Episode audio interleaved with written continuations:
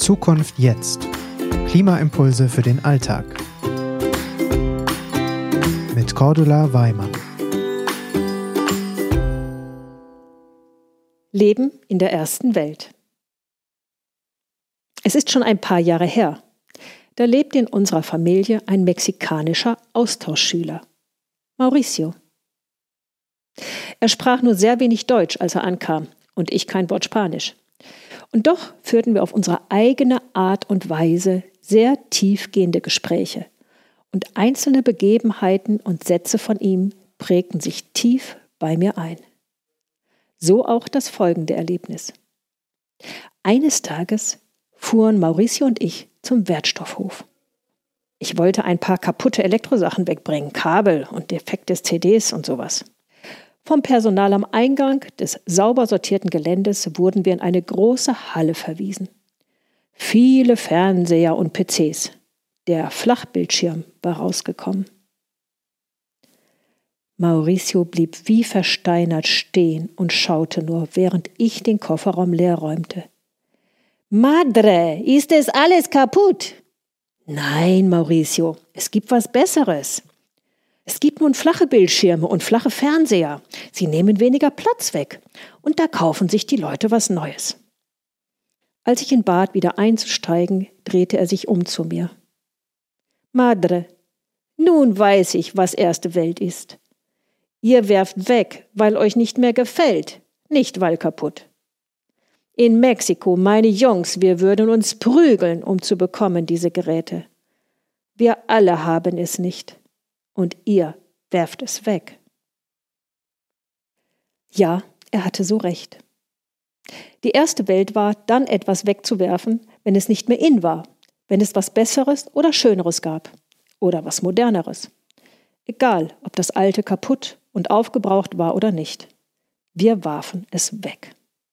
Und erst recht, als Anfang des Jahrtausends die Billigprodukte aus Fernost, besonders aus China, unseren Markt überschwemmten und Geiz geil wurde.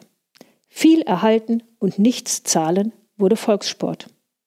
Und die Stimmen, die auf die hohe Belastung für die Natur und den verschwenderischen Umgang mit Ressourcen, die wachsenden Müllberge verwiesen, diese Stimmen verhallten im wachsenden Konsumrausch, der uns fast alle erfasst hatte. Höher, weiter, schneller. Dabei leben wir in einem Übermaß auf Kosten anderer. Wir bemängeln in unserem Land oft die große Schere zwischen Arm und Reich und dass die Reichen auf Kosten der Armen leben. Wir sprechen von Ausnutzen und Ausbeuten. Übertragen wir das auf die Welt, dann sind wir als eines der reichsten Länder unsozial zu allen anderen Ländern dieser Erde. Selbst die Armen und Vergessenen in unserem Land sind dann auf einmal reich im Vergleich zu zwei Drittel aller Menschen dieser Erde. Das meinen die Fridays, wenn sie von Klimagerechtigkeit sprechen. Jedes Land auf dieser Erde darf die Natur nur so viel nutzen, dass es für alle Menschen dieser Erde reicht. Jedes Leben ist gleichwertig. Es ist heute billiger, eine neue Waschmaschine zu kaufen, als die alte zu reparieren. Warum kann die neue billiger sein?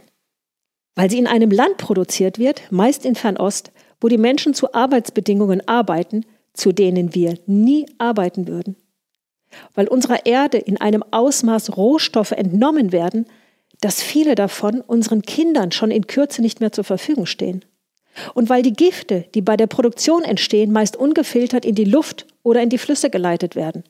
In einem Fluss in China wurde die 182-fache Schadstoffbelastung gemessen, die laut chinesischem Umweltrecht erlaubt war.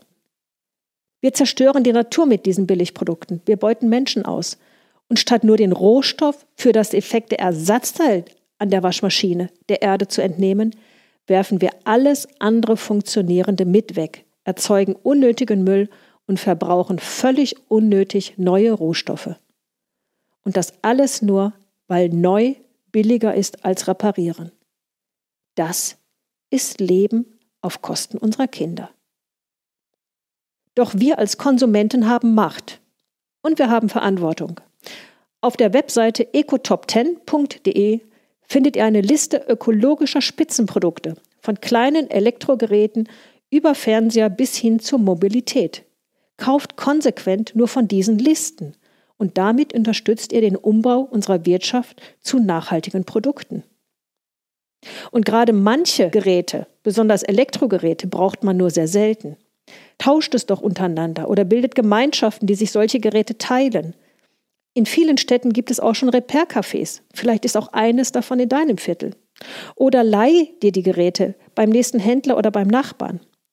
Generell gilt für alles und für jedes Produkt. Komplett aufbrauchen, auftragen, aufnutzen. Dann Secondhand kaufen, reparieren, tauschen, leihen. Es geht heute in den meisten Fällen nicht mehr darum, ob ich mir etwas leisten kann. Das war das Thema der Nachkriegsjahre. Heute ist das Thema, ob ich mein Konsumverhalten noch gegenüber unseren Kindern oder der Erde verantworten kann. Inwieweit mein Verhalten dazu beiträgt, dass die Erde sich noch weiter und schneller erwärmt, Ressourcen vergeudet werden, Artensterben verstärkt statt verhindert wird. Das ist heute der Maßstab. Jeder von uns hat eine sehr hohe Wirksamkeit, wenn es um den Erhalt unserer Erde geht. Jeder.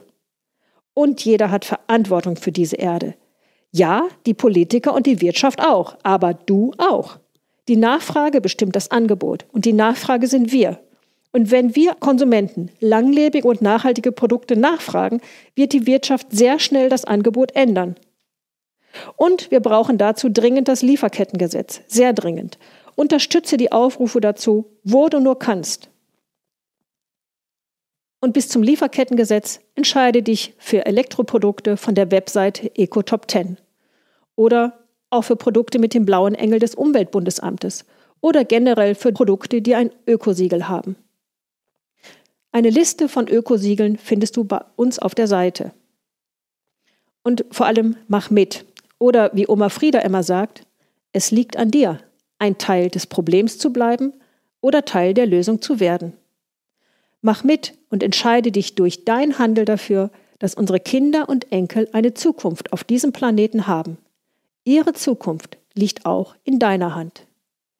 Wie und was du tun kannst, das erfährst du in den vielen anderen Podcasts auf diesem Kanal. Oder am besten werde Teil der Klimawende von unten und mach mit bei uns Omas. Oder bei all den anderen For Future Gruppen, die es jetzt so gibt. Die Fridays, die ja begonnen haben mit allem, die Parents, die Scientists. Und wenn du in deinem Unternehmen was verändern möchtest, wenn du möchtest, dass dein Unternehmen nachhaltiger wird, dann melde dich bei den Employees, den Arbeitnehmern for Future. In jedem Falle Handeln. Aus Liebe zum Leben.